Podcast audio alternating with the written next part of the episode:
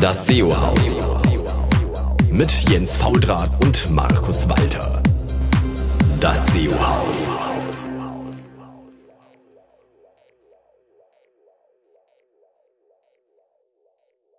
Hallo zusammen, hier ist wieder euer SEO-Haus und hier ist Jens Faudrat. Markus ist leider nicht da und einen Gast habe ich leider dieses Mal auch nicht, was ähm, schlicht und erweisend äh, daran liegt, dass wir mit unserer Planung relativ stark hinterher sind. Ich wollte allerdings nicht nochmal eine weitere Sendung ausfallen lassen. Deswegen habe ich mich jetzt am wunderschönen sonnigen Samstag hier ins Büro gegeben, um wenigstens eine kleine Show für euch aufzunehmen. Für die nächste Show bin ich schon mit Markus in Abstimmung, dass wir vielleicht dann doch mal einen gemeinsamen Termin hinkriegen. Ähm, ist wie gesagt ein bisschen schwer bei uns beiden, weil wir beide viel am Reisen sind. Ähm, müssen wir wahrscheinlich irgendwie mal dran arbeiten, dass wir da einen Modus finden, der irgendwie etwas stabiler ist. Im Moment bin ich diesbezüglich aber noch etwas ratlos. Ähm, Nichtsdestotrotz fangen wir mal an. Fokusthema habe ich jetzt auch kein großartiges mitgebracht, äh, sondern ich nutze jetzt mal den Anfang der Show ein bisschen etwas zu erzählen ähm, über unsere aktuelle Hochschulprojektgeschichte, weil wir machen ja schon seit zehn Jahren ähm, unser SEO-Projekt an der Hochschule. Projekt heißt es deswegen, weil es kein normaler Kurs ist. Also das hat was mit wie viel Semesterwochenstunden angerechnet werden, wann ist was heißt etwas dort Formalprojekt oder halt irgendwie Kurs. So, also deswegen heißt das ganze SEO-Projekt, weil wir uns da einfach einen etwas äh, größeren Stundenumfang rausgenommen haben. Jetzt ähm, ist es so, was machen wir dort inhaltlich? Äh, seit zehn Jahren eigentlich. Und zwar vermitteln wir die Theorie rund um das Thema SEO, aber auch Thema SEO-Organisationen, SEO äh, in Konzernen, ähm, also neben diesen ganzen Standards, die man hat mit IT, SEO, ähm, Outreach, Content, ähm, wie funktioniert Search überhaupt und die, all diesen ganzen Basic, den es hat, haben wir halt auch viele Themen drin. Wie kriege ich sowas organisiert? Wie macht man Maintenance? Ähm, wie setzt man Maintenance-Prozesse auf? Wie setzt man sinnvolles Reporting auf? Äh, wie kann man mal kurz irgendetwas irgendwie ähm, äh, durchscrollen? Wir haben auch hier ähm, diverse Kooperationspartner. Zum einen Seite haben wir hier die Kollegen von OnPage.org, die unseren Studenten eine Studentenlizenz äh, zur Verfügung stellen, dass die damit arbeiten können. Wir haben schon immer Lizenzen von ähm, Systrix, so dass sie da auch ein bisschen was an ähm, Tools sehen können und ein bisschen mitarbeiten. Und dann gibt es da nebenher noch einen praktischen Teil, da geht es einfach schlicht und ergreifend dabei, ähm, ein kleines Projekt aufzusetzen und irgendwie zum Ranken zu bekommen. Jetzt muss man natürlich sagen, dass wir in der Theorie viel tiefer gehen, als man es bei so einem kleinen praktischen Projekt eigentlich braucht. Wenn es nur um das praktische Projekt geht, muss man auch einiges ähm, streamline und runterfahren, weil wir natürlich die Studenten teilweise etwas in die ähm, Irre führen, also nicht damit, dass es falsch ist, sondern ähm, auch mit so gewissen Aufgaben, die bei der Größe einer Webseite einfach nicht wirklich relevant sind. Aber es geht ja uns primär darum, dass man später irgendwann im Leben auch mit größeren Websites zurechtkommt. Und ähm, also das ist sozusagen das ähm, inhaltliche Konzept theoretische Ausbildung, praktische Umsetzung. Ach ja, ein drittes Element gibt es auch noch, ist sind, äh, das Thema Präsentation. Ähm, nach jedem Lehrinhalt, also wir haben sechs ähm, Präsenztermine, die sind immer freitags von 16 Uhr bis Ende und Ende kann lange sein. Das letzte Mal waren wir, glaube ich, bis 22.30 Uhr da, ähm, weil wir auch OnPatch nochmal zu Gast hatten. Dafür nochmal viele Grüße an äh, den Kollegen Breitenbach, der hat uns da äh, sehr gut unterstützt. Und ähm, innerhalb, also bei jeder Vorlesungseinheit gibt es danach konkrete To-Dos ähm, zur Umsetzung auf dem eigenen Webprojekt und die müssen das nächste Mal präsentiert werden. Also wie hat man es gemacht? Ähm, warum hat man das so gemacht und nicht anders? Ähm, gleichzeitig fangen wir ja jetzt an, das letzte Mal, das machen wir jetzt auch die letzten drei Termine, immer noch ein bisschen Zeitklinik drüber zu gehen und einfach pragmatische Tipps zu geben, ähm, äh, wie das Ganze weitergehen kann. So, aber dieses Präsentieren, vor allem auch in der jeweiligen, also vor der Gruppe. Was man getan hat, hilft halt, dass die anderen Gruppen sehen, wie die einzelnen Gruppen an die Probleme rangehen, weil es kann durchaus unterschiedlich sein und da kann man auch gegenseitig voneinander einiges lernen, was das Ganze dann doch recht ähm, gut macht an der Stelle.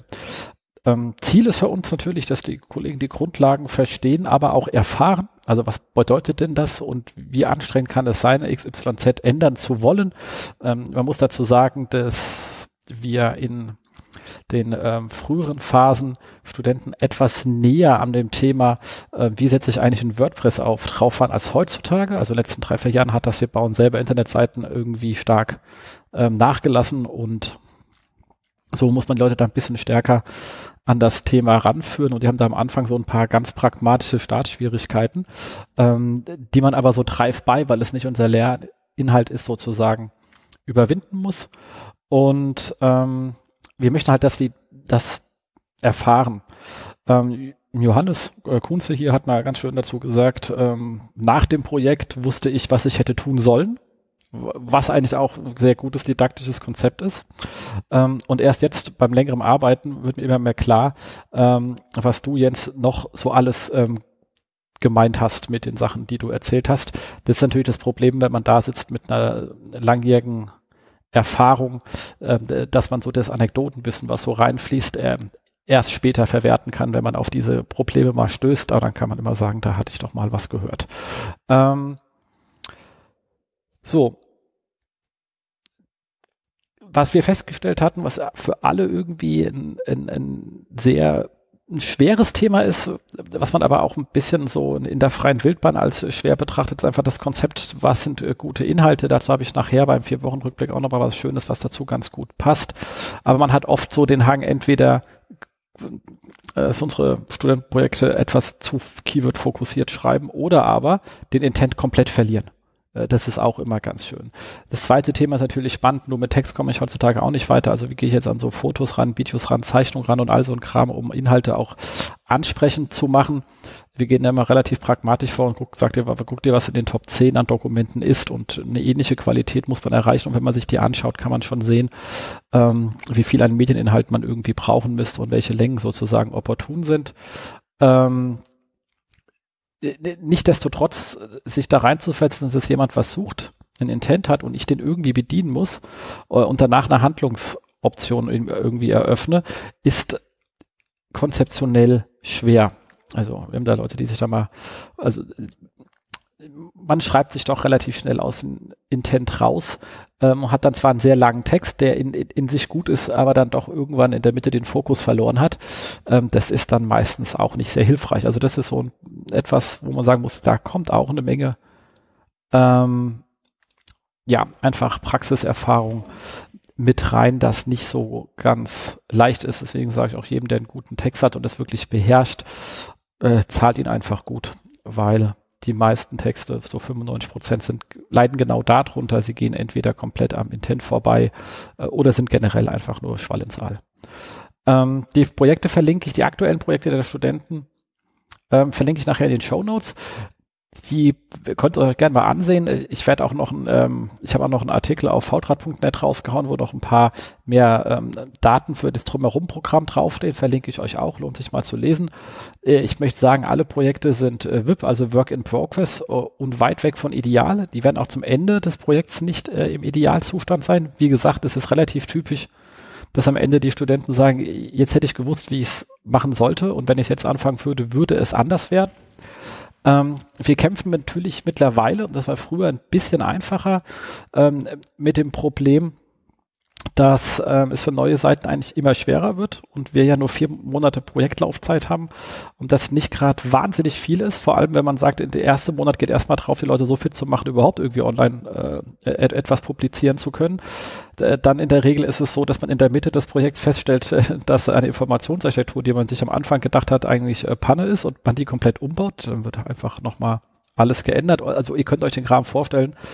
Ähm, das heißt, die kommen am Ende nicht daraus, wie es gelaufen wäre, wenn sie das Wissen am Ende des Kurses gehabt, am Anfang des Kurses gehabt hätten. Also eigentlich haben sie auch effizient eher zwei Monate Zeit, was eigentlich dazu führt, dass die Projekte so irgendwie drei Monate nach Beendigung des Projekts, auch wenn die nicht mehr weiterarbeiten, eigentlich so ähm, ihre besten Rankings haben und nicht zum Ende des der Projektzeit.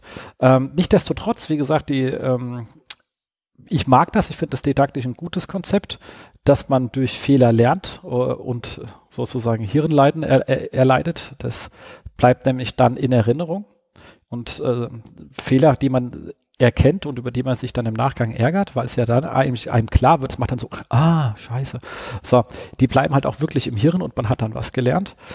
Ich glaube, wenn ich mir anschaue, wer bei uns alles unser Projekt so durchlaufen hat in den letzten zehn Jahren und was aus den Leuten geworden ist, kommt das auch ähm, ganz gut an. Und ähm, da darf man jetzt die eigentlichen Projekte nicht so hart sehen. Nichtsdestotrotz, ich verlinke es in den Show Notes. Wer von euch Schluss hat, mal drauf zu schauen und vielleicht den Studentengruppen auch den einen oder anderen Hinweis zu geben, was sie besser machen könnten. Wir haben alle ein Impressum, schreibt sie einfach an. Ich glaube, die sind für jeden Support ähm, dankbar, weil wenn ihr vorstellt, ihr habt mich euch gegenüber sitzen, der dann einfach mal äh, in sechs Stunden euch mit Slides zuhaut. Es ist nicht so ganz einfach, mir dann immer zu folgen und so ab 21 Uhr wird auch das Hirn langsam etwas äh, träge. Aber wie gesagt, die Zeit ist knapp bei vier Monaten. Ich kann das nicht beliebig in die Länge ziehen. Ähm, weil, wie gesagt, ansonsten kriegen wir einfach überhaupt nichts hin äh, in der Zeit. Das war so vor einigen Jahren doch noch ein bisschen einfacher. Nichtsdestotrotz, mir gefällt das Konzept von uns an der Stelle immer noch, weil ich wirklich am Ende sehe, bei wem was angekommen ist. Aber wie gesagt, wer Lust hat, den Kollegen unter die Arme zu greifen, den Studenten, sind junge, nette Menschen, geht auf sie zu, feel free to contact, ähm, wird äh, schön werden.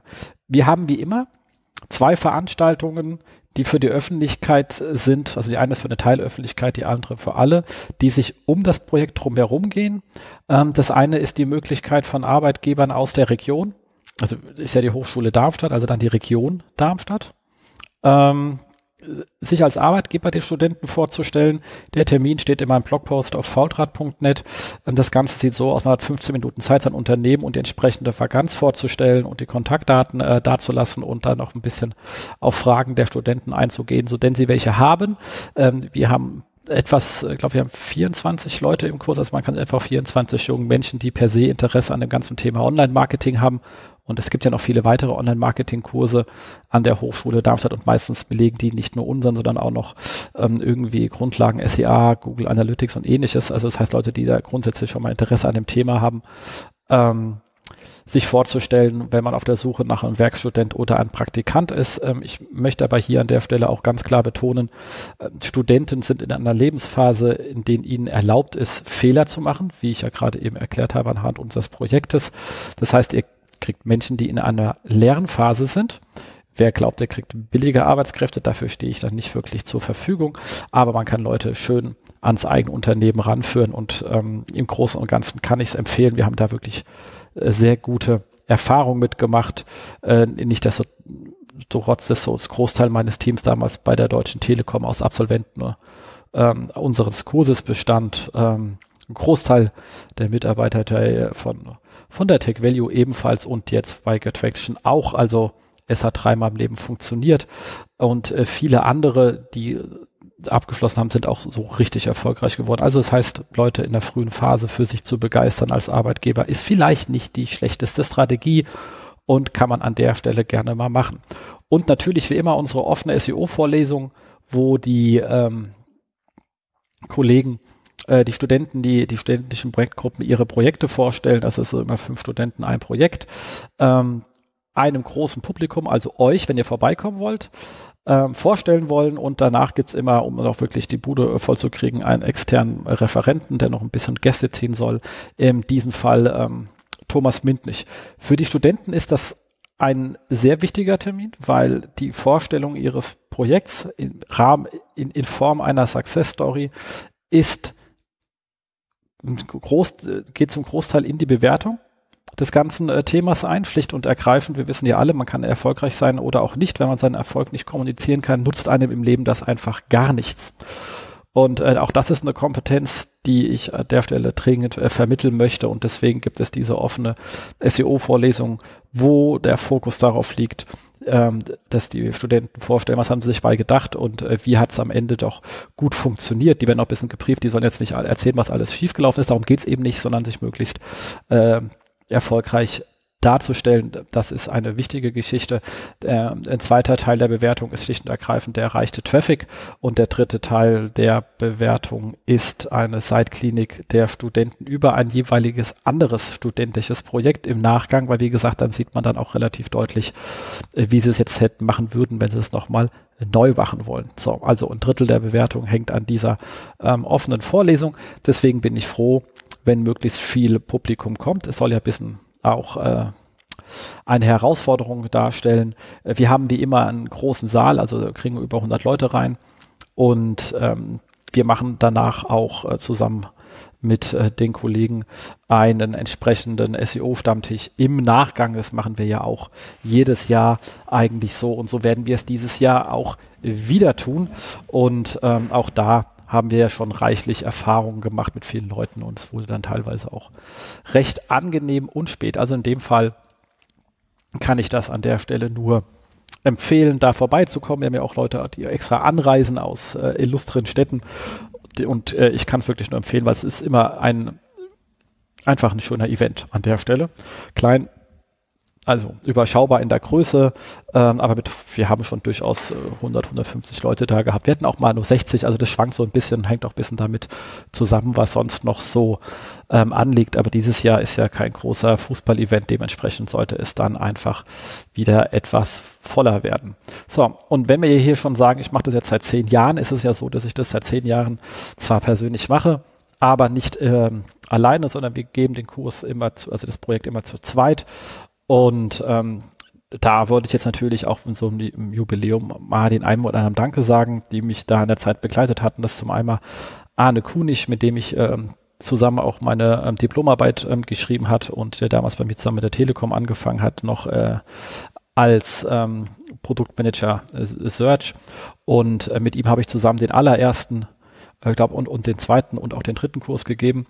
Ähm, das war noch richtig schön. Da waren in dem ersten Kurs waren so Leute drin wie, wie David oder Eva, die später dann auch selbst ähm, mich unterstützt haben. Damit sind wir auch schon bei der zweiten Person, nämlich Eva Rausch von Traubenberg, die dann sozusagen die Position von Arne an der Stelle ähm, übernommen hat und mich da einige Jahre ähm, supportet hat und vor allem das Ganze inhaltlich auch ein gutes Stück weiterentwickelt hat. Ähm, und dann kam ähm, hat mich David Richter unterstützt, der dann mittlerweile sogar eigene Kurse an der Hochschule gibt, sich also da auch entsprechend inhaltlich weitergebracht hat, äh, mit dem zusammen wir dann auch ein sehr schönes Projekt umgesetzt haben an der Hochschule, wo wir das ein ähnliches Konzept ein bisschen abgewandelt äh, eingesetzt haben zur Weiterbildung von Menschen, die äh, schon im Berufsleben stehen, was man ein Jahr lang mal gemacht haben. Das war so ein Sonderprojekt an der Hochschule, was wirklich auch sehr viel Spaß gemacht hat.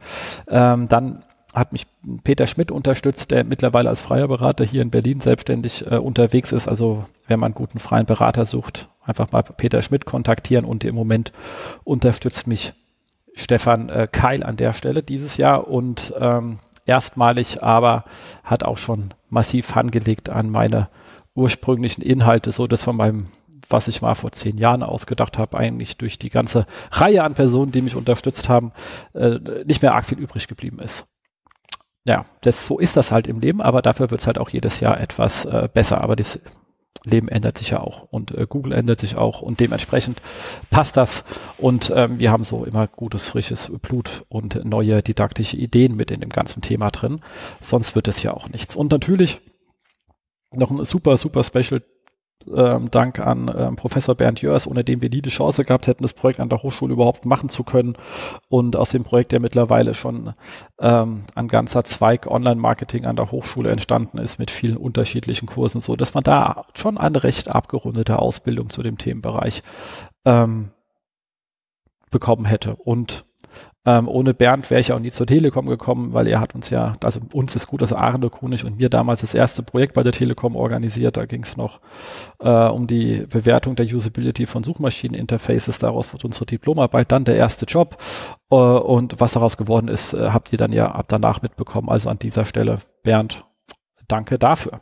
So, ähm, damit sind wir mit dieser kleinen persönlichen Vorstellung ähm, mal durch. Ich hoffe, es hat euch irgendwie gefallen. Äh, wenn nicht oder ihr Anregungen oder Ideen oder Tipps habt oder wie ihr mit so ein Thema rangehen wollt, ihr unterrichtet selbst, ich würde mich da gerne drüber austauschen, kommt man selten zu, gerade über didaktische äh, Konzepte, würde ich mich sehr freuen, die dann Lust hat, mich das diesbezüglich zu kontaktieren, einfach melden. Ansonsten kommt, kommt auf äh, den Artikel auch bei faultrat.net, da stehen die Daten da. Ich würde mich, ich freue mich über möglichst viele ähm, Arbeitgeber aus der Region, die sich mal äh, vorstellen wollen, weil dafür machen wir das Ganze ja, um junge Menschen einen Einstieg ins Berufsleben zu ermöglichen. Das ist ja eigentlich so das Metaziel über der ganzen Aktion. Und ähm, ansonsten merkt euch das Thema offene SEO-Vorlesung dieses Jahr. Es wird bestimmt wieder sehr, sehr spannend. Ähm, und ihr seht junge Menschen, die ihr erstes Projekt vorstellen, etwas, was man dann nach einigen Jahren etwas äh, lächeln kann und natürlich äh, den fantastischen äh, Thomas Mintnich mit einem wie immer spannenden Vortrag äh, und mich als kleinen lustigen Moderator, der da unten vor diesem steil anstiegenden ähm, Saal vor sich rumturnt und versucht, ein bisschen Ordnung in den ganzen Tag zu bekommen. Also, es gibt was zu erleben. So, kommen wir zum Housekeeping. Äh, wir haben eine neue Show auf Termfrequenz und zwar die Social Marketing Nerds äh, mit Ben äh, Küstner und äh, Jan Stranghörner. Äh, fantastische Show. Ich habe jetzt reingehört dieses Mal. Also es geht, es geht natürlich, wie der Showname schon sagt, um Social Marketing. Ähm, und letztes Mal hatten sie eine schöne, also die erste Sendung ging es um das Thema Social Recruiting. Äh, war sehr spannend, hat mir sehr gut gefallen. Die beiden Kollegen senden jetzt ähm, regelmäßig und ich persönlich freue mich riesig, die beiden mit an Bord zu haben. Äh, erst nicht nur, weil sie eine geile Show abgeliefert haben, sondern vor allem auch, weil wir eine wirklich große Themenlücke geschlossen haben. Und meine Vision ist ja immer noch, ähm, Termfrequenz irgendwann mal zum Online, also zum Hub für deutsche Online-Marketing-Podcasts äh, zu machen, so wie mir das die Zeit äh, zulässt lässt. Und ähm, da ist natürlich so das Schließen der Themenlücke Social Media an der Stelle schon mal wirklich ähm, wichtig. Wir haben eine weitere Show in Planung, dazu will ich jetzt aber noch nicht so sehr sagen, weil die beiden äh, Moderatoren Kaspar noch am Konzept rum, wann die fertig werden, weiß ich nicht. Wir sind ja hier, ähm, auch wenn wir große Ziele haben, dann mit kleinen Mitteln unterwegs und vor allem alle ähm, vor lau und in unserer Freizeit. Dementsprechend gibt's da auch keinen echten ähm, äh, Druck auf der moralischen Seite, aber ich freue mich sehr. Ich habe schon mir die erste Blicke drauf werfen können und es sieht wirklich sehr, sehr nice aus. Ähm, an der Stelle bitte denkt immer daran, am besten den Hauptfeed von Termfrequenz zu abonnieren. Dann erhaltet ihr nämlich alle Shows äh, mit euren Podcatcher. Ihr könnt die dann ja immer noch skippen und äh, nicht anhören, wenn sie euch nicht interessiert. Ähm, aber ihr kriegt zumindest mit, wenn eine neue Show auch live geht, weil die automatisch im Hauptfeed drin ist. Ich bin noch am überlegen, ob ich diese ganzen Sonderfeeds auch wieder abschaffe. Ich fand es mal eine gute Idee. Ich bin noch nicht so sicher, ob das eine gute Idee ist, weil jetzt gerade, wenn neue Shows reinkommen, ich festgestellt habe, die Leute kriegen es gar nicht mit. Und ähm, ja, ihr könnt mir ja mal kommentieren, was ihr davon haltet. Ähm, findet ihr die Einzelshow-Feeds äh, irgendwie spannend oder hättet ihr lieber nur den Hauptfeed oder äh, Gurkensalat, äh, whatever. Also schreibt einfach mal. Ähm, und welche Wünsche habt ihr so für die nächste Sendung? Wäre natürlich auch spannend. Denkt mal dran. Ähm, Wen wollt ihr als Gast haben? Wollt ihr selbst mal Gast werden? Schreibt uns an, schreibt, meldet uns an, schreibt auf unsere Facebook-Seite. Äh, an der Stelle nochmal Hinweis, folgt auch unserer Facebook-Seite, da verpasst ihr nämlich nichts und ähm, könnt auch dort Fragen zur Sendung schreiben. Auch dort antworten wir. Am liebsten sind uns natürlich Kommentare im Blog, aber ich weiß, man hört halt den äh, Podcast auf seinem Podcatcher. Da hat man zwar die Shownotes, aber man kann da nicht kommentieren. Äh, wenn euch dann Facebook einfacher ist äh, oder Twitter oder whatever, könnt ihr es auch gerne dort drüber machen. Wir sehen das auch und reagieren auch dort. Äh, und wer selber mal eine Sendung machen wollt, möchte, wie gesagt, wir haben noch viele Themen, die hier offen sind, äh, von SEA bis äh, Schlag mich tot, PR, alles Mögliche. Ähm, kann sich gerne an uns wenden. Äh, wir supporten, soweit wir es können, relativ jedem, der hier einfach mal anfangen möchte, sinntragend äh, zu podcasten. Erstens mit einer Reichweite, die wir hier schon auf dem Portal haben. Ich meine, wir haben ja so bei den Spitzen äh, Podcasts Downloads von so roundabout 5000 ist jetzt nicht so wenig. Und ähm, wir hast ein schönes Umfeld mit äh, netten anderen äh, Moderatoren. Wir kümmern uns um das ganze Verteilen auf den ähm, Subplattformen, die wir da haben, also wie auf unserem YouTube-Channel, äh, Soundcloud-Channel, äh, bei TuneIn sind wir jetzt äh, drin und verteilen da dann alles und kümmern uns darum, dass der ganze Kram funktioniert. Also man muss einfach nur ins Mikrofon reden und damit ist so der Großteil der Arbeit ähm, rum. Äh, ach ja, die Shownotes noch schnell tippen, aber die kann man notfalls ja auch kurz machen, ähm, weil ganz im Ernst so viele Leute lesen die nicht, äh, wie Marco da letztens auch in seinem Podcast zu dem Thema schon äh, gesagt hat, ähm, weil man den Podcast ja nicht auf der Webseite konsumiert, sondern entsprechend in den Podcatchern. So, damit ist Housekeeping fertig. Kommen wir zum ähm, vier Wochen, ähm, acht Wochen ähm, Rückblick. Ich habe da jetzt auch ein paar weniger Sachen rausgesucht, dafür aber mal ein bisschen tiefer. Mir versucht sie mir zu vorzukommentieren. Und zwar ähm, gerade vor kurzem gesehen auf Search Engine nennt, ähm, Google warnt vor äh, der Syndikation und großer Artikelkampagnen, wenn diese zum Linkbuilding dienen sollen. Das ist jetzt nicht ganz neu, aber offensichtlich gab es da was von Search Engine selbst, was sie beobachtet haben und Google mitgeteilt haben, warum die sich damit nochmal auseinandergesetzt haben. Ähm, sie sagen hier an der Stelle wohl äh, relativ deutlich nochmal, Abstrafungen sind für beide Seiten möglich. Ähm, das heißt, äh, zum einen, wenn ihr Publisher seid und ihr macht so einen Kram mit, führt darüber wenigstens Buch, weil dann könnt ihr im Fall einer Abstrafung den ganzen Kram auch wieder entfernen. Ähm, wir haben schon für den einen oder anderen News Publisher da draußen ein Link-Cleansing der ausgehenden Links durchgeführt, weil schlicht und ergreifend keine Doku vorhanden war. Und glaubt mir, so ein News Publisher, da sind viele Links zu prüfen. Schön für uns, weil viele Links heißt viele Zeit, viele Zeit heißt hohe Rechnung, aber es muss einfach nicht sein, wenn man seinen Kram einfach wegdokumentiert. Also wenn ihr schon Scheiße machen wollt, dann schreibt wenigstens auf, was für eine Scheiße ihr macht, damit ihr sie später auch wegräumen könnt. Das ist wie diese, ja, wie mit bei seinem Hund, da räumt man den Kram ja auch weg, wenn man ordentlich ist. Also, das ist das Erste. Das Zweite, was sie sagen, klassische Warnzeichen dafür. Klar, wie immer Keyword-Links in den Artikeln, die zu einer Zielseite führen, also harte Anchor-Textes, äh, Artikel werden auf sehr vielen unterschiedlichen Seiten publiziert oder gezielt auf ähm, News-Publisher-Seiten. Darum geht es wohl eigentlich auch in dem Fall, den Search Engine Land da angesprochen hatte und da wohl irgendwie an Google angetragen hat. Äh, der Artikelschreiber selber hat wenig Ahnung vom Thema und die Artikel sind ziemlich belanglos. Also das finde ich äh, eine sehr wichtige Geschichte. Und äh, wie gesagt, da gehört die Belanglosigkeit ja nicht auf. Also jeder, der irgendwie eine Website hat, kriegt immer noch diese scheiß Anfragen und ich weiß nicht, wie viel Anfrage ich die Woche bekomme von Leuten, die, die gerne Artikel platzieren wollen auf termfrequenz.de. Und ich immer sage, es ist eine Podcast-Seite, Kinders. Ich kann gerne eure URL vorlesen, wenn ihr wollt, kostet 1000 Euro, wollen sie dann aber meistens nicht. Naja, okay. Ähm, oder halt eben sehr ähnlich oder klar gleiche Inhalte, die weit verteilt werden.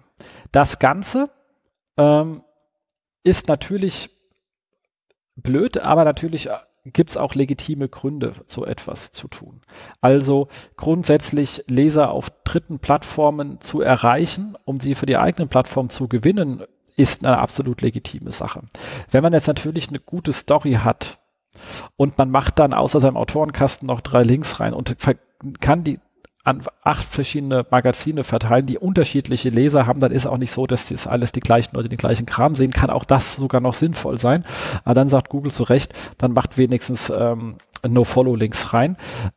Finde ich auch gut. Es ist auch absolut legitim, Advertorials zu kaufen, natürlich auch mit NoFollow. Und es gab dazu einen super Vortrag, wenn ich bloß da wüsste, wer dieser Mensch war, auf der SMX, wo er sehr schön erzählt hat, wie man eben gezielt ähm, mit gekauften Advertorials inklusive No-Follow-Links auf ähm, reichweitenstarken und affinen Webseiten Traffic ziehen kann, eben über den Link und damit sozusagen andere Influencer erreicht und dann auch irgendwann mal echte Links äh, sozusagen bekommt, aber auf jeden Fall einen Bass erzeugen kann. Also äh, grundgenommen ist bei einer guten Reichweitenkampagne das ist auch relativ flatte, ob der Link äh, Follow, also beziehungsweise er kann direkt nur Follow sein, weil es geht ja wirklich ähm, um den Traffic, den man bekommen hat. Und da sieht er schon einen Unterschied. Wenn ihr sagt, ich krieg von diesem Portal genug Zugriffe zu mir rüber, dann macht das, äh, dann ist ja euch auch egal, ob das Ding Follow oder No Follow ist. Und dann ist es wahrscheinlich auch gefahrlos, ihn doch wieder auf Follow zu setzen. Okay, jetzt beißen wir uns in den Schwanz, aber ihr versteht, was ich meine. Ähm, dann auf der, ähm, wie gesagt, der Originalartikel kommt natürlich in die Show Notes, einfach mal lesen. Äh, dann auf der T3N gab's, äh, gibt es einen sehr, sehr schönen ähm, Guide von, ähm, ähm, vom, vom Justin zum Umgang mit dem Screaming Frog. Mit, also könnt ihr hier Screaming SEOs Frog Gedöns äh, Tool. Ich mag es persönlich auch sehr gerne, gerade wenn man mal ad hoc irgendwas machen möchte. Und der hat da ein paar kleine How-Tos geschrieben, wie man mit dem Frog Seiten finden kann für die Snippet-Optimierung, wie man einen großen Balk an Seiten äh, in den Google Speedcheck durchführen kann, wie man ein Link-Audit von bekannten Links durchführen kann, wie man die korrekte Implementierung von Schema.org prüft oder sich äh, seine OG-Tag-Inhalte rausziehen kann. Ähm, das sind jetzt einfach mal fünf Schritte, die er da beschrieben hat, aber man sieht, äh, was man alles äh, machen kann und lohnt sich einfach mal durchzulesen und eigentlich hat ja eh von uns jeder irgendwo so eine Lizenz für den Frog rumfliegen, weil man braucht es immer mal für irgendetwas. Ähm, wie gesagt, Link kommt in die Show Notes. Dann hat und das ist ein sehr, sehr spannender Artikel gewesen auf äh, Ahrefs zum Thema, äh, wie lange es dauert, bis eine URL rankt. Hier ist ganz wichtig, die haben sich in der Studie angeschaut, wie alt URLs sind, die ranken, wobei Alter ist, wann Ahrefs die zuerst gesehen haben. Das heißt, wahrscheinlich sind die eher noch etwas älter als in der Studie. Das muss man als Artefakt einfach mal ähm, mit betrachten. Und hierbei geht es nicht um die Domain, sondern es geht um die URL, die rankt. Und ähm, sie haben festgestellt, dass ein Großteil der rankten URLs in den Top 10 drei Jahre oder älter ist. Und nur 5,7 Prozent der Top 10 Rankings, die sie da betrachtet haben, jünger als ein Jahr ist ist schon mal sehr spannend. Gibt auch ein paar Implikationen dazu. Ähm, was sie noch festgestellt haben, sind dass ähm, ähm Domains mit einem hohen, ähm, stark verlinkte Domains mit hoher äh, Domain Pop beziehungsweise ihrem internen Wert, den, den Namen ich mir jetzt schon wieder nicht gemerkt habe, weil ja jeder Depp sich seinen eigenen Wert ausdenken muss, aber ihr wisst, irgendein PageRank-Äquivalent von äh, Ahrefs. Ähm, also Domains, äh, die dort hoch bewertet sind, haben knapp einen doppelt so hohen Anteil an jüngeren Seiten wie welche, die eher Medium und die Schwachen haben natürlich noch weniger. Ähm, wenn man sich das, die Suchanfragen jetzt mal anschaut, nach Volumen sortiert, dann ist es so, dass bei den hochvolumigen Begriffen sind äh, sogar nur 0,3 Prozent der Top 10 Rankings mit jungen URLs versehen. Was natürlich fehlt, wenn man so eine Standardbetrachtung macht, ähm, ist, und das muss man ganz klar sagen, alles, was um das ganze ähm, QDF-Thema geht. Ähm, also wenn es einfach die, die Suchanfrage junge Inhalte zu erwarten hat, weil dann stellt Google ja auch ganz gerne mal das Ranking um. Deswegen äh, sehen wir ganz klar auch im News-Bereich, dass ähm, sobald eine Suchanfrage eine Newsbox hat, sich eigentlich auch unten drunter die Top 10 relativ schnell ändern äh, und Treffer auch aus der Newsbox relativ schnell nochmal in der, in der Top 10 drin sind. Ob das jetzt usability-mäßig sinnvoll ist, sei mal dahingestellt. Aber zumindest, wenn Google erkennt, ähm, hier ist irgendwie ein bassiges Thema, ähm, irgendein e Event, irgendetwas, dann werden auch die Ergebnisse mal schnell durchgeswitcht. Ein zweites Thema, was natürlich etwas unterrepräsentiert ist, weil es ja so eine Zeitpunktbetrachtung ist, sind saisonale äh, Themen. Auch da sehen wir ja öfters mal eine Umsortierung. Also bei, bei Fasching habe ich ganz andere ähm, äh, Perückenläden in den Top 10 als äh, zu allen anderen Zeiten, äh, weil dann Perücken halt eher doch so fun gemeint sind, wenn es gesucht wird. Ähm, ähnlich sieht es auch bei anderen Themen aus, wo man sieht, zu gewissen Zeiten ist einfach was anderes erwartet worden. Ähm, dennoch kann man daraus einiges lernen. Zumindest äh, kann man sagen, bestehende Inhalte zu optimieren scheint erstmal per se einfacher zu sein, als neue zu erstellen. Äh, auch jetzt nicht die wahnsinnigste Erkenntnis, aber das bestätigt diese Studie an der Stelle ganz schön. Ähm, weil klar, wenn die URL eh schon rankt, dann, äh, dann kriege ich die wahrscheinlich auch aufgrund des Alters ja relativ einfacher zu anderen Sachen äh, zu ranken, wenn ich die noch ein bisschen ausdehne, paar Mehrwortkombinationen drumherum, äh, die ganze manche Wolke versuche abzuholen, macht das durchaus Sinn und ähm, es ist in der Regel auch irgendwie etwas äh, kostengünstiger. Ihr müsst aber auch bedenken, wenn ihr jetzt irgendwo sagt, ich mache so ein ähm, neuen Ratgeberbereich auf. Das sind neue URLs. Auch hier äh, sehe unsere Studentenprojekte von oben. Man hat einfach äh, eine gewisse Vorlaufzeit. Auch das ist im Standard-SEO sicherlich absolut bewusst, weil man hat ständig gelernt, aber es hat man hier eine Studie, wo es was nochmal nachweisen kann. So etwas dauert einfach. Also ein super, duper, endlos äh, langen, mega holistischen Content auf eine neue URL zu knallen, kann dann doch ein bisschen dauern. Äh, und über Zeit wird das ähm, sozusagen auch besser. Also das dazu, ich verlinke das mal rein, einfach mal drüber nachdenken, ist eine ganz schöne Sache. Ähm, dann auf OnPage.org habe ich eine äh, pa äh, Pagination der Praxisguide für Einsteiger gefunden. Das Schöne an dem fand ich einfach mal, in, äh, ansonsten ist ja jetzt nichts großartig Neues drin, aber das schön war mal der Vergleich zwischen Paginierung bei Newsportalen und bei Shops, ähm, vor allem auch bei ähm, mehrseitigen Artikeln, das Ganze hier im Beispiel von der FAZ gemacht. Also das Paginierung halt nicht immer Paginierung ist und je nachdem, aus welcher Ecke man draufschaut, kommt man halt, sind einfach andere Lösungen angebracht. Äh, deswegen einfach mal lesen, macht wirklich Sinn. Dann hat, der, äh, hat, hat Olaf Kopp auf äh, SEM Deutschland sich mit den Google Quality Rater Guidelines auseinandergesetzt, äh, den neueren, die da rausgekommen sind.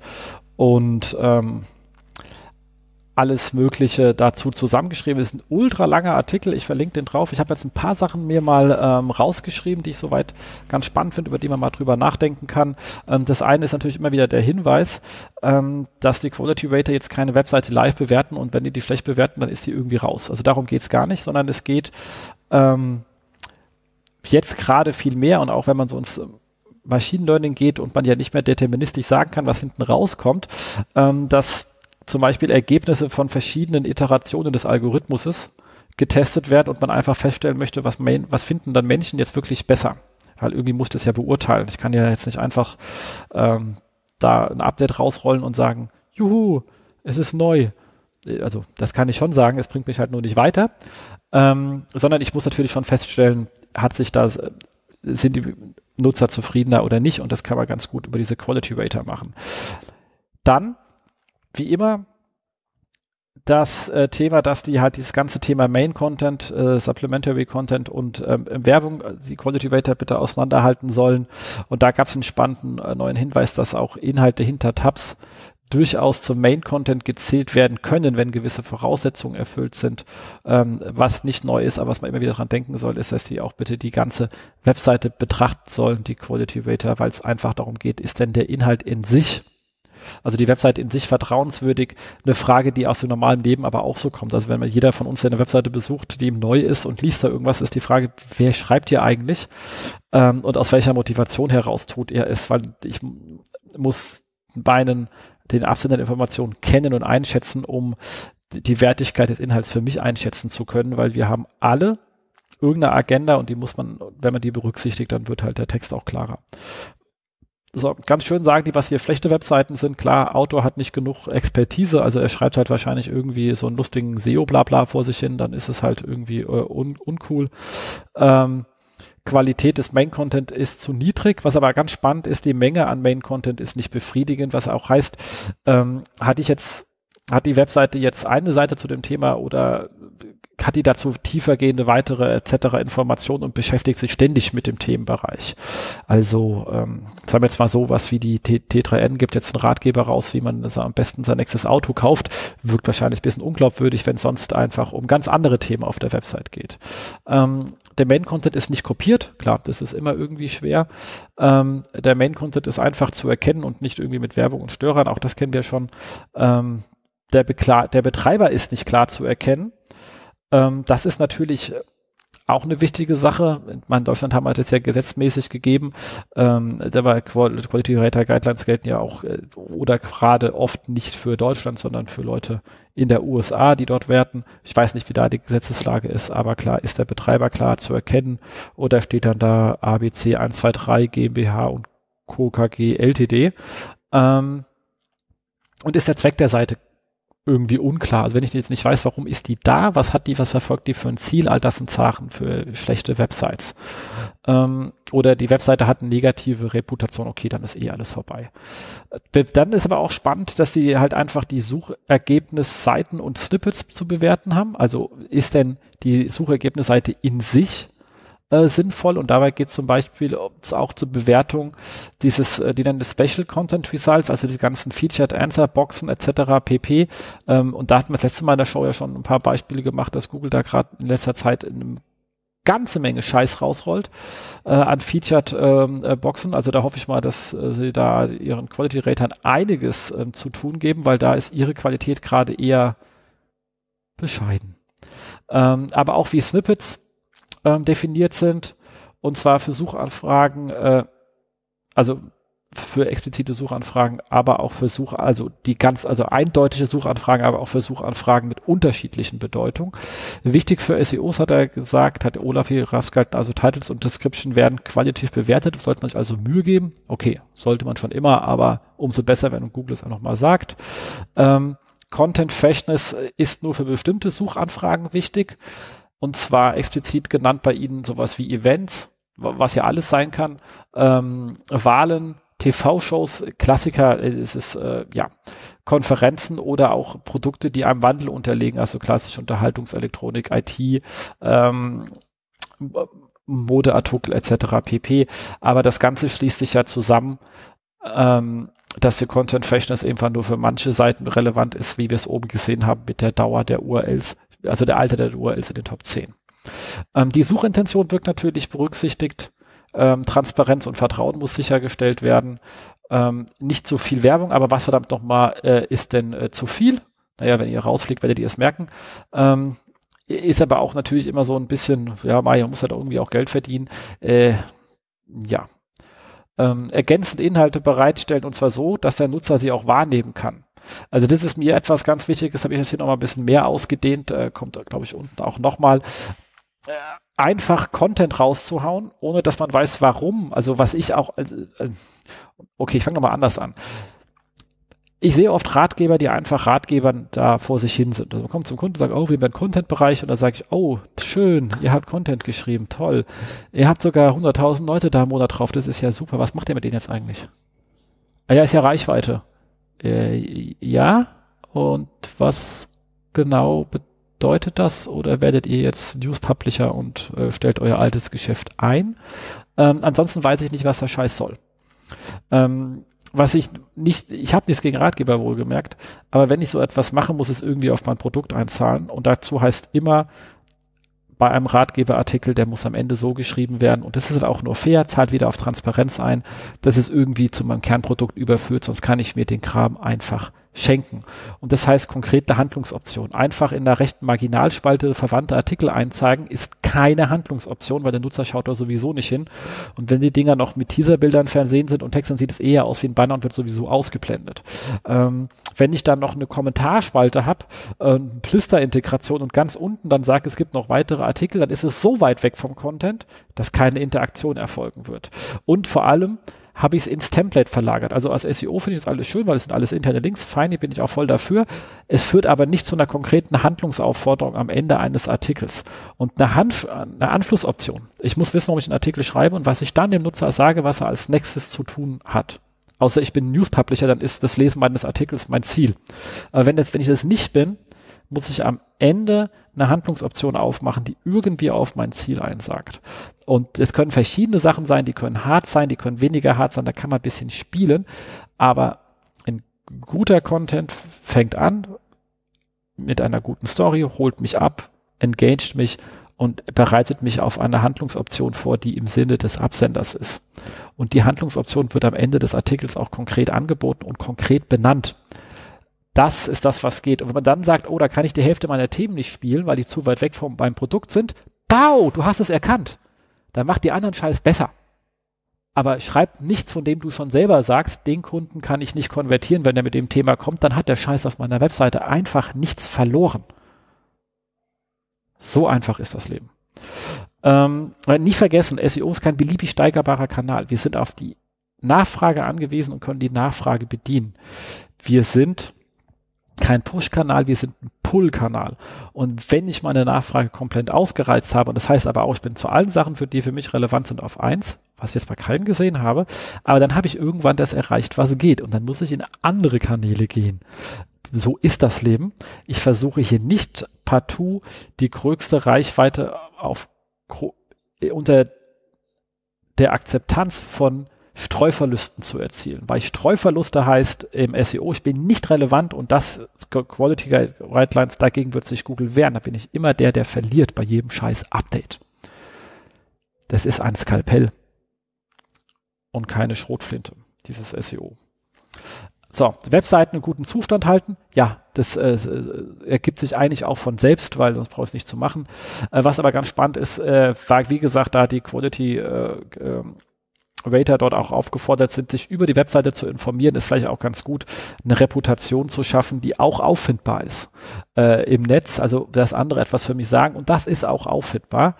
Ähm, und das ist natürlich etwas, gerade wenn man jetzt in einem kleineren Bereich unterwegs ist, muss ich davon ausgehen, dass mich auch viele Website-Besucher einfach nicht kennen.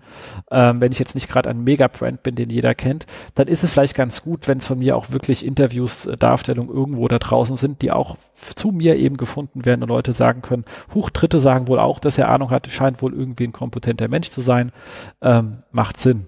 Und halt schlicht und ergreifend auch ausreichend Inhalte bereitstellen ihr könnt einfach ein Thema nicht, be nicht beginnen. Also wie gesagt, man muss genug Inhalte bereit haben, um halt auch ein Themenfeld in, in Gänze ausreichend ähm, zu bedienen. Das ist so ein kleines Problem, auch gerade bei unseren äh, Studentenprojekten. Wenn man denen sagt, also wie gesagt, jungen Menschen zu sagen, finde mal eine Nische, äh, ist schon schwer. Wenn man die Nische hat, in der Nische zu bleiben und sich nicht aus Versehen wieder rauszuschreiben, ist noch schwerer. Aber vor allem viele Stellen sagt man, oh, ich gehe nicht, das ist ein spezielles Thema wie Thema XYZ. Und dann sagt man, oh, das hat aber eine lokale Sache, das kann man an sehr vielen Orten der Welt machen. Bam! Ist eine Vollständigkeit schon kaum noch zu erreichen, äh, außer man dreht das Thema noch ein bisschen anders. Also dieses ausreichend Inhalte bereitstellen ist so eine manchmal nicht ganz einfache Aufgabe. Ähm, aber einfach mit ähm, drei Artikeln zur äh, gesunden äh, Babyernährung auf einem Automagazin wird man wahrscheinlich nicht zu gesunder Babyernährung ranken. So einfach ist das. Äh, genauso wenig wie äh, ein kleines Nischenprojekt wahrscheinlich mit drei Artikeln jetzt auch nicht arg weit kommt. So, soweit glaube ich, ist es wirklich äh, eigentlich jedem klar, trotzdem sieht man da draußen äh, in der freien Wildbahn viele Leute, die sich eben anders verhalten. Deswegen ist gar nicht so verkehrt, sich mal unter diesen Gesichtspunkten die Quality Rater Guidelines durchzulesen. Olaf hat das vollumfänglich gemacht. Ich glaube, ich muss Olaf mal in die Show holen, da können wir da noch viel länger drüber reden, weil er hat, ich habe jetzt echt brutalst möglichst zusammengefasst. Also er hat die, also mimifiziert sozusagen, also sein Inhalt ist wirklich schon stark runtergebrochen und ich glaube, wenn ich ihn so kenne, dass er selber den Artikel auch noch mal viermal so lang hätte schreiben können, wenn nicht irgendwann seine Zeit ausgelaufen wäre. Dementsprechend, glaube ich, macht Sinn, dass wir uns da mal so ganz philosophisch mit unterhalten. Gut. Ähm, dann kommen wir zum weiteren Artikel und darum geht's, ähm, dass äh, in der USA welche gesehen haben, äh, also Entschuldigung, dass in der USA beobachtet worden ist, wie das bei Seiten, die ein Featured Snippet hatten, also so eine Antwortbox oben das normale Ranking verschwunden ist. Weil normalerweise wird ja dieses, äh, diese Antwortbox aus einem Treffer in den Top 10 erzeugt und der bleibt aber gleichzeitig auf seiner Position, der hat so ein Doppelranking. Der steht ganz oben mit dieser, mit dieser Antwort und am Ende der Antwort steht die URL zur Webseite. Äh, und weiter unten ist dann nochmal sein organisches Ergebnis. Und hier kam es wohl eine Zeit lang vor, dass das organische Ergebnis weg war, ähm, konnten aber nicht alle verifizieren, also man geht aus, war wohl irgendwie ein Test, aber hm, hm, hm.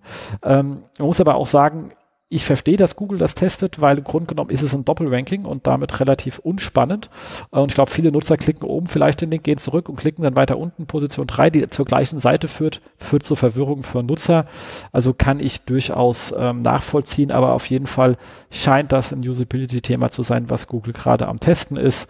Also nur um Hinweis, wenn jemand da auf wahnsinnig viele Featured Snippets optimiert hat, das unter Umständen vielleicht sein organisches Ranking irgendwann mal ähm, weg sein könnte. Ich persönlich finde das nicht tragisch. Äh, ich hätte eh lieber dann die Featured Box, weil ich glaube, dieser Link, da wird ein bisschen mehr. Aber man weiß es nicht. Man muss sich die Daten anschauen äh, dazu. Äh, aber sei einfach, seid einfach mal ein bisschen äh, vorbereitet auf das Thema, dass da unter Umständen was kommt. Dann auf äh, Sistrix ein schöner Artikel über äh, Teufel. Also, die sind die Leute, die, die diese ähm, Lautsprecher und so ein Kram da äh, machen. Ähm, und zwar Teufel CH, die da lustigen Kram gemacht haben. Ähm, und zwar nicht wie sonst ähm, ihre Haare lang äh, Deklaration verkackt. Nee, die ist in Ordnung.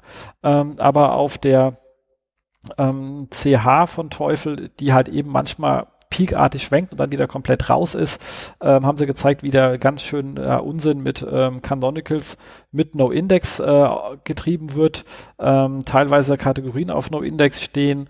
Äh, es gibt lustige IP-Weichen für Teufel.com und de, die Google dann halt die Originalinhalte zeigen der Seiten und nicht diese Vorschaltseite, die sagt, du musst in die Schweiz gehen ähm, und so weiter. Also die haben da ziemlich viel äh, Klamautsch gebaut. Also man jede einzelne Lösung muss einer gebaut haben, weil sonst die sind alles nicht standardkonforme Lösungen. Ähm, aber in Summe widersprechen sich alle. Also da hat man wohl schon probiert, dem Problem äh, an den, den, Kragen zu gehen, aber wahrscheinlich verschiedene Leute mit verschiedenen Strategien. Und am Ende, hat man dann ein, ähm, ähm, ja, eine SEO-Lösung gebaut, die ungefähr das SEO-Äquivalent zum äh, BER in äh, Berlin ist, der eh nicht chaotisch aufgebaut worden ist, was dann zum Ende auch eben dazu führt, dass die Teufel CH nicht fliegt. Come to us ähm, und übernehmen den BER. Ich glaube, das könnt ihr genauso gut. Ähm, einfach mal anschauen, also ist ein sehr schönes Fallbeispiel. Dann ebenfalls auf Sistrix äh, vom Hans Grundberg, der sich auseinandergesetzt hat mit diesem ganzen holistischer Content-Geschwubbel. Äh, ähm, und zwar wirklich kritisch mit dem ganzen Thema betrachtet. Ähm, und ich kann mich da auch nur anschließen, habe ich vorhin schon mal auch, glaube ich, gesagt. Es geht um gute Inhalte, nicht um holistische Inhalte. Also wenn ich den allumfassenden Artikel zum Weltwissen schreibe, dann nehme ich einfach jede Seite von Wikipedia und kopiere die einfach untereinander. Ihr seht schon, wenn man dieses, also das ist das Schöne, wenn man so ein bisschen mal rangeht, ich gehe bis ins Extrem. Und das Extrem wäre dann wahrscheinlich das längste Dokument auf der ganzen Welt ever. Äh, nur keiner kann da was mit anfangen weil ich halt, äh, weil das keiner konsumieren kann.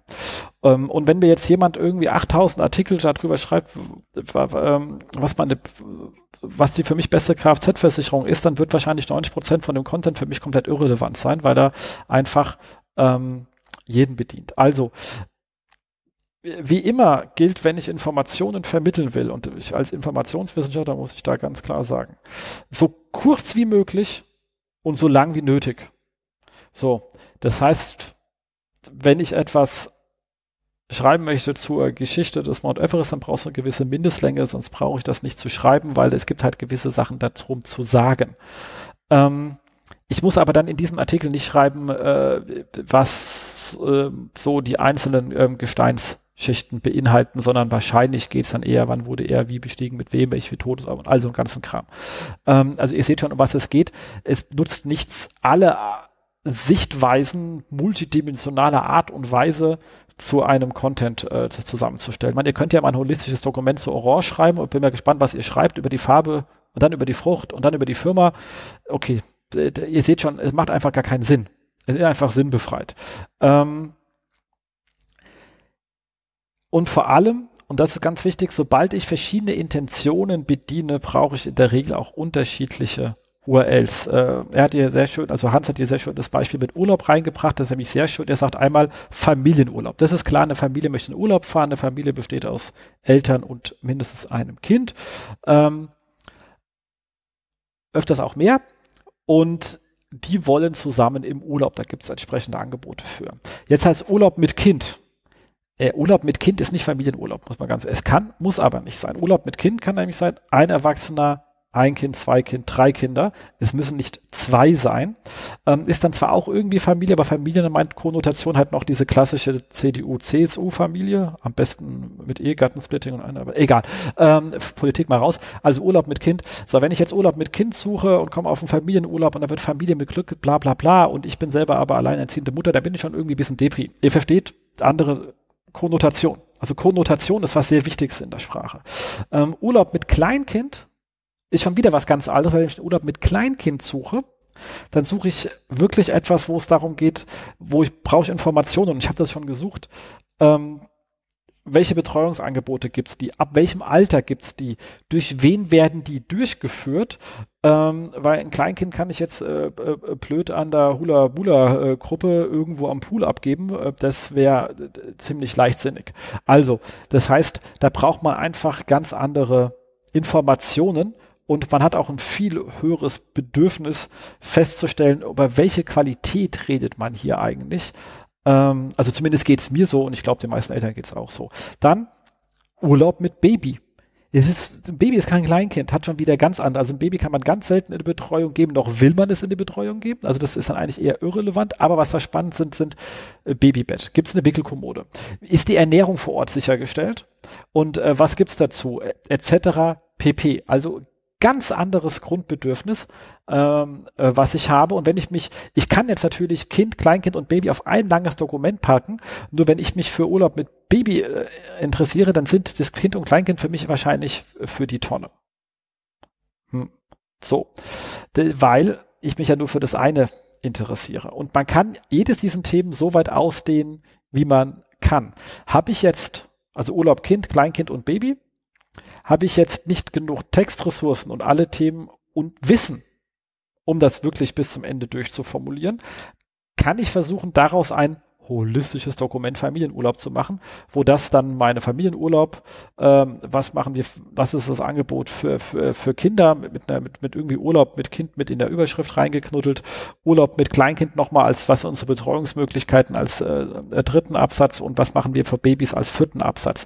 Das ist dann besser, als vier Dokumente zu machen, wo auch nur ein kurzer Absatz steht. Also dann habe ich lieber ein langes mit Sprungmarken, aber es besteht hier die ganz klare Möglichkeit, daraus auch vier in sich vollumfängliche Dokumente zu machen. Das ist jetzt eine Ressourcenfrage, die ich habe. Wenn irgendeiner mal ein Dokument, wenn jetzt die Konkurrenz sagt, es, es gibt gar nicht solche Dokumente, dann komme ich wahrscheinlich mit einem Dokument relativ weit. Sobald der erste aber anfängt und setzt sich relativ stark mit dem Kleinkind-Urlaubsthema auseinander, werde ich wahrscheinlich Teile meiner Rankings auf meinem Dokument verlieren. So, und ich kann da nicht irgendwann mein Hauptdokument so groß machen, dass es alle vier Themen vollumfänglich bis zum Ende des Lebens äh, behandelt ähm, wird wahrscheinlich zu groß. Ähm, also ihr seht, so Sachen sind immer Abwägungssachen. Es hängt um die jeweilige Konkurrenzsituation zusammen. Ähm, und ansonsten muss man sich dann auch die Daten dazu anschauen. Und natürlich Urlaub mit Hund, was er hier nochmal hat, was natürlich ganz weit weg geht. Ähm, das gleiche Beispiel lässt sich aber auch an zwei anderen Sachen machen. Was ganz, was ich mal als Lieblingsbeispiel für Konnotationen habe, ist Kfz und Auto. Kann man sagen, Kfz und Auto und RankBrain führt ja dann eh beide zusammen. Pustekuchen macht's nicht, weil wir haben als Menschen komplett andere Konnotationen. Wenn ich an Kfz denke, und das kann man ganz schön sehen, wenn man sich mal die, die, die Ads anschaut, Google zu Kfz, aber auch die Treffer, habe ich Versicherung. Weil das Ding heißt Kfz-Versicherung und nicht Autoversicherung. Ähm, ich habe Teile, also Kfz-Teil ist da sehr, sehr stark und dann ganzen Rechtssachen wie Zulassungen und all so ein Grad. Steuer, das ist alles Kfz, man sagt nicht Autosteuer. Auto ist ganz klassischerweise Kauf. Kauf, äh, Verkauf, Preis, Konfigurator, all dieser ganze Scheiß hängt um Auto. Also ihr seht, ich habe äh, aus irgendeinem Grund haben wir es sprachlich geschafft in den letzten 50 Jahren, die beiden Synonyme mit komplett anderen Konnotationen zu versehen und auch im Sprachgebrauch äh, des in den verschiedenen Anwendungsszenarien das eine oder nur das andere zu verwenden. Also ein spannender Fall. Ich würde nicht versuchen, ein Dokument zu machen, was für beide Begriffe, also vor allem auch jetzt bei Mehrwortkombinationen ähm, versucht abzuholen, weil die doch irgendwie zu unterschiedlich sind. Ähm, also immer Intention Beachtung, Lösungen bieten. Äh, auch das ist ganz wichtig, wenn ihr so ein großes Dokument, was möchte ich erreichen? Wie gesagt, Handlungsaufforderung am Ende. Ich schreibe das Dokument mit einem Ziel. Ich bringe am Ende den Nutzer dazu, mein, in einen Modus zu kommen, dass ich ihm mein Angebot unterbreiten kann und mache es auch konkret, weil es ja der Einstieg in ein sozusagen vertriebsartigen Prozess ist und ein Vertriebsgespräch. Da kann ich gerne mit dem Wetter anfangen, aber am Ende muss ich irgendwann zum Punkt kommen. Ähm, und das ist ja auch der Fall. Und da bleibt man einfach mal ein bisschen pragmatisch bei der Sache. Ähm, dazu gab es noch eine schöne Frage. Und zwar, also Frage ist sehr schön, und zwar hat äh, der, äh, Mario Fischer auf Website boosting.de mal nach 5000 Jahren wieder geblockt. Also das ist ja die, die, der, der Blog zum Magazin, wobei es eigentlich eher das Magazin zum Blog ist, weil den Blog gab es schon, ja egal, wird uns Mario irgendwann mal erklären, ähm, wo er gemeint hat, äh, wann sollte man eine Description erstellen und hatte dann die Idee gehabt, man kann auch bei so langen Dokumenten, die zu vielen verschiedenen Kombis ranken, die Description weglassen, ähm, damit nicht eine falsche, also eine nicht passende Description angezeigt wird, weil das auch ein Kritikpunkt von äh, Hans war. Da kann ich sagen, nee, macht das bitte nicht. Also da bin ich mal zur Abwechslung anderer Meinung als äh, Mario. Und zwar schlicht und ergreifend, wenn eure Description nicht zur Suchanfrage passt, weil ihr auf Familienurlaub die gemacht habt, aber die Leute kommen mit Urlaub mit Kind, dann ist es nicht weiter schlimm, weil Google schmeißt dann die Description weg und baut eh eine eigene. Das ist dann genauso, als wäre sie leer. Also ihr müsst sie deswegen nicht leer lassen, ihr habt den gleichen Effekt. Ihr habt aber für euer Hauptkeyword eine genau passende Description. Für alle anderen macht Google sowieso eine eigene und zwar nach der, äh, nach der Quick-Regel. Quick steht für Keyword in Context. Ähm, und das heißt, man nimmt das Keyword mit ein paar Begriffe vorne dran, also die Suchbegriff, und man nimmt die Begriffe vorne dran und hinten dran an der Fundstelle im Dokument und baut daraus eine Description zusammen. Das macht Google sowieso. Deswegen wird eure Description ja auch nur angezeigt, wenn der Suchbegriff in ihr drin ist. Ihr könnt aber auch, wenn es hier um ein Doppel-A-Dokument ist, also ihr habt ja so, ich sage immer ganz gerne, man kann alles machen, äh, aber nicht bei allem. Und wer jetzt da irgendwie 100.000 Artikel hat, wird nicht alle 100.000 Artikel Karl Kratz-mäßig optimieren können, weil so viele Arbeitskräfte sind einfach in diesem Land nicht vorhanden, die diese Arbeit tun können. Ähm, und es wäre auch wirtschaftlich kompletter Nonsens. Ähm, aber meine A-Artikel, also das, wenn ich da sage, ich meine Inhalte tausche an den A, B, C, kennt man von Lieferanten, äh, gibt es A-Lieferant B und C, A-Kunden, B-Kunden, C-Kunden und so habe ich halt auch A-Content, B-Content und C-Content und mein A-Content baue ich natürlich entsprechend ähm, aus. Und bei meinem A-Content, wo ich dann wirklich mit der Nagelfeile reingehe und noch wirklich den letzten Hubbel von meinem äh, an, an ähm, äh, abrubbel, um wirklich absolut stromlinienförmig zu sein, um die an der Flügeleinstellung im Submillimeterbereich rumschraube. Da kann ich natürlich auch hingehen und sagen, ich schreibe einfach mehrere Descriptions, was absolut legitim ist, und zwar immer optimiert auf die einzelnen Zielsuchbegriffe, gerade wenn Familienurlaub und Urlaub mit Kind so unterschiedlich sind, könnte man einfach zwei Descriptions schreiben und dann weiß ich auch genau, was Google anzeigt. Ähm, dazu hatte ich mal irgendwann anders so einen Guide irgendwo verlinkt, habe auch die Stelle nicht gefunden, aber einfach mal nachschauen, äh, ist eigentlich eine adäquate Lösung für das ähm, Problem. Was aber eine andere Sache ist, und das ist normal, eure Inhalte werden immer zu Begriffen ranken, also Mehrwortkombinationen ranken oder Begriffsabwandlungen, mit denen ihr einfach nicht gerechnet habt. Und wenn ihr dann feststellt, und dafür ist die Search-Konsole da, und da sollte man regelmäßig seine Top-URLs nach ähm, Traffic mal anschauen oder ihr geht in Analytics und sagt, was sind Top URLs, SEO-Einstieg nach Umsatz und dann geht ihr mit diesen URLs in die Search Console und sagt, was sind denn die Suchbegriffe, die da Traffic hinbringen? Und dann stellt ihr fest, da sind Begriffe dabei, wie zum Beispiel bei Familienurlaub kommen auf einmal auch Leute mit Urlaub mit Baby. Das wird bei euch aber nur am Rande im Artikel abgehandelt. Dann könnt ihr folgendes machen. Entweder, weil ihr rankt da schon aus irgendwie oder habt Impressions auf Position 11, 10, 9, also irgendwie so Drive-by-Rankings, die man öfters mal hat, dann erweitert euer Dokument um dieses Thema, Themenbereich, wenn es inhaltlich noch reinpasst und nicht euch zu weit vom Intent der anderen Themen wegbringt. Das ist so meistens die einfachste Sache. Oder ihr stellt fest, das Thema ist so groß, dafür kann ich einen neuen Inhalt bauen, weil offensichtlich ist mit einem eigentlich Drive-by Ranking eure Domain doch für das von Google erkannt worden für wichtig für das Thema. Dann kann man das ausbauen. Also das ist so der klassische Weg, wie man ohne große Contentplanung im äh, Day-to-Day-Business ohne viel nachzudenken, seinen Content kontinuierlich und sukzessive ausbauen, verbessern und äh, neuen schaffen kann zu Seiten, von denen man weiß, dass sie schon ranken. Und damit kommen wir jetzt zu dem Thema, was ich schon gemeint hatte, oben was so schwer ist, was ist eigentlich guter Content? Und bei guter Content höre ich nicht gerne SEOs zu, weil wir können alles, aber wir sind keine Schreiber, sonst wären wir wahrscheinlich Schreiber geworden. Und ich finde meine Schreibe schon nicht sonderlich äh, gut. Ähm, ich finde, und nicht, dass, außer wir blocken mal hier bei Fachthemen, das kriegen wir alle irgendwie hin. Ähm, aber wir sind jetzt nicht die, die hier wirklich emotionalisierende äh, Texte schreiben können und ähm, dementsprechend muss man ganz ehrlich sagen, frage ich da öfters mal lieber Kollegen, die aus anderen Branchen kommen, die eben das gelernt haben, weil ich bin immer dafür, erst ein gutes Content-Item hinzustellen. Das SEO kann ich als SEO dann jederzeit relativ einfach noch nachintegrieren in den Content. Das ist nicht so schwer, wenn der gute Content da ist.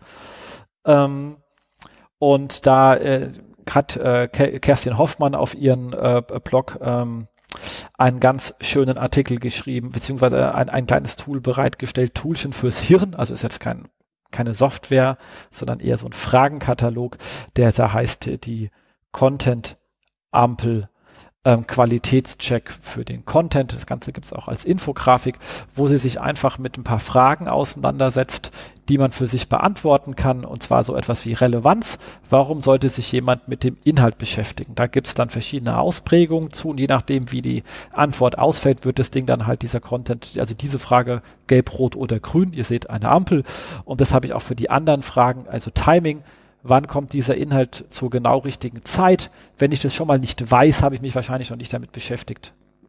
Für wen es wichtig ist. Emotion, wie stark berührt die Inhalt, äh, dieser Inhalt die Zielgruppe? Ach, der ist ja nur dazu geschrieben, um zu wenken. Ja, dann äh, habe ich mir noch nicht genug Mühe gegeben. Beziehung, welche Verbindung schafft dieser Inhalt zu mir? Das ist das, was ich meine. Am Ende bitte irgendwas hinbringen, was zu einer weiteren Handlungsoption aufführt. Wenn ich das nicht hinkriege, kann ich nicht in eine Beziehung reintreten. Und eine Handlungsaufforderung ist auch zu sagen, folge uns doch zumindest auf Facebook oder trete mit uns irgendwie in Kontakt, wenn dir dieser Inhalt gefallen hat und wir dich auch weiterhin mit guten Inhalten informieren können. Aber ich muss irgendwie eine Verbindung herstellen. Story, wie eigenständig ist dieser Inhalt? Also steht er alleine, gehört er zu einer Storyline? Gibt es dazu noch mehr? Wenn ja, habe ich die auch in Planung drin? Nutzen. Was verändert dieser Inhalt? Also was lernt ein Nutzer daraus? Was kann er verändern? Ähm, wie verändert sich seine Einstellung und so weiter? Interaktion, welche Handlung löst dieser Inhalt aus? Das nochmal ganz klar, Handlungen sind wichtig, wenn ich keine Interaktionsmöglichkeit brauche ich keinen Content zu machen, außer ich bin irgendwie werbevermarktet, dann ist das okay, wenn ich das nicht bin. Interaktion. Sonst einfach lassen. Einfach lassen. Man könnte holistischen Content schreiben ohne Ende, ohne Interaktion ist es halt einfach nur holistischer Schwall ins All. Fertig. Dann könnt ihr euch das alles sparen. So, das dazu. Nochmal äh, klar gesagt, kommt auch in die Show Notes. Ähm, ich finde es sehr schön, es ist ein einfaches Instrument, es führt einen ran, sich mal inhaltlich mit Fragen äh, zu beschäftigen, äh, die man zu seinem Content stellen kann. Einfach mal anschauen, macht absolut Sinn. Kommen wir zum vier Wochen Ausblick, also was passiert in den nächsten ähm, vier Wochen an äh, Konferenzen. Äh, zum einmal haben wir jetzt die Webinale und zwar direkt am 30.05. Das heißt, ich stelle den Podcast jetzt am Montag live, also am Dienstag ist die Webinare, die geht auch vier Tage. Und zwar aber am Dienstag, das ist das Wichtige für euch, gibt es den ähm, Search Marketing Tag, den habe ich ähm, selbst versucht zu organisieren, versucht es gut, ich habe es hingeschafft. Ich habe ein paar Leute organisiert, nämlich Markus Höfner, Tobias Schwarz, Peter Rieger und Thomas Mintnich. Ähm, ich moderiere das Ganze und habe da auch noch äh, einen Vortrag es wird richtig schön. Ich verlinke das Thema in die Show Notes. Einfach mal vorbeikommen als Berliner, bevor man da zu lange in der Sonne rumsitzt äh, und schwitzt und aus Versehen erfolgreich wird, weil ich habe ja heute von Mario Fischer gelernt, 98 Prozent vom Erfolg ist Schwitzen, also einfach in die Sonne setzen und dann kommt der Erfolg. Ähm, einfach vorbeischauen, wird äh, sicherlich ähm, sehr, sehr spannend. Dann jetzt auch ähm, demnächst am 23.06. die OM Live in Berlin vom Nils Kattau, 23.06. Ich habe da noch einen ähm, 10% Rabattcode, wer noch keine Karte hat, einfach mal äh, om.live eingeben, Karte kaufen und mit dem Rabattcode SEOhaus 10% sparen, wird auch spannend und äh, Nils, äh, sorry von mir, ich weiß, ich muss noch mein Thema benennen. Ich bin auch, ich habe auch eine geile Idee, ich bin auch nicht so ganz rund mit, aber ich bin fast durch. Ähm, dann für alle Freunde aus der Schweiz gibt's in äh, Bern die äh, OMK, die Online-Marketing-Konferenz am äh, 17.08.2017. Ähm, ich denke, das, als Schweizer lohnt sich auf jeden Fall und wer so irgendwie im Südwestdeutschen wohnt, sollte da auch mal vorbeischauen. Ich war da auch schon vor Ort, ist eine sehr, sehr ähm, schöne Konferenz rund, also SEO ist ein Teilthema, es geht halt rund um ähm, Online-Marketing uh, und das Ganze auch noch in der Schweiz. Ich habe da auch mal einen Vortrag gehalten, ähm, das war allerdings 2014, glaube ich, oder 2013, 2000, ich weiß es nicht mehr genau. Ähm, ich habe zumindest gelernt, man soll da nicht so schnell reden, wie man es hier in Deutschland macht, äh, weil die erste Antwort war dann gewesen, Herr, Herr das war jetzt ein spannender Vortrag. Ich bin aber nicht so ganz mitgekommen. Und dann habe ich gemeint, fragt, was ich dann wiederholen sollte. Und dann meint er, Rapfolie 2 vielleicht wäre ganz passend. Also, es ist da etwas langsam mal dafür, ähm, wie gesagt, kriege ich ja eh genug Kritik, dass ich äh, zu schnell rede. Dementsprechend werden die Kollegen da recht haben. Ich kann sie zumindest inhaltlich sehr ähm, empfehlen und bis zum 31.05., also in zwei Tagen, läuft der Frühbucherpreis ab und mit dem ähm, Rabattcode OMK 31349 kriegt ihr nochmal 100 Franken Rabatt, was ich auch an der Stelle gerade nochmal wärmstens empfehlen kann. Ähm, Link kommt natürlich ebenfalls in die Show Notes und dann sollte das soweit laufen. Und nun ähm, last but not least habe ich noch einige äh, Jobs bekommen zum Vorstellen. Und zwar haben wir da einmal die Kollegen von der guten Fragegruppe, die einen Senior SEO-Spezialist äh, suchen. Kann ich an der Stelle, also ist zumindest für einen Senior ein sehr, sehr spannendes Projekt, weil ihr wisst, das ganze Thema rund um User-Generated Content, ähm, Informationsarchitektur, was da wirklich sehr, sehr wichtig ist, ähm, Aufwertung von Content, weil naja, okay, ich meine, ihr wisst, User-Generated Content-Seiten, wenn man die irgendwo den Service findet, weiß man, in die Top 10 komme ich auch, äh, weil ist halt User-Generated Content. Ähm, Nichtsdestotrotz gehen die mit dem Problematik relativ gut um und stehen da auch gut mit da. Ähm, ich glaube, es ist ein herausfordernder Job, weil ähm, die Problemstellungen wirklich, wirklich spannend sind. Dementsprechend, äh, wer also so äh, im Raum München ist, kann ich den Job wärmstens äh, empfehlen. Ich habe hier auch noch die E-Mail vom COO, die schreibe ich mit euch in äh, die Show Notes. Ihr könnt euch gerne direkt an ihn wenden. Ähm, also hier mal ein kleiner Pro-Tipp. Dann natürlich äh, die Kollegen von ähm, Immowelt in Nürnberg suchen einen äh, SEO-Manager, der auch da sich ein bisschen in die mit den ähm, ganzen agilen Teams ähm, da mit den ganzen Scrum-Teams zusammentut äh, und guckt, dass sie die Immo-Welt äh, noch erfolgreicher machen, als sie denn schon sind. Und ähm, dann gibt's in äh, Hamburg, also für jeden, der sagt, äh, Nürnberg ist schön, München ist schön. Ich mag's aber nicht schön, sondern windig, kann ich Hamburg empfehlen. Ähm, da wird ein SEO, äh, Senior SEO Consult gesucht bei der äh, Brain Group. Ähm, auch, denke ich mir, etwas, was man sich mal anschauen kann, wenn man in der Hamburger Ecke ist. Damit bin ich jetzt fertig. Ich habe es alleine geschafft, über eine Stunde zu reden. Wow, wer hätte das gedacht? Nun ja, okay.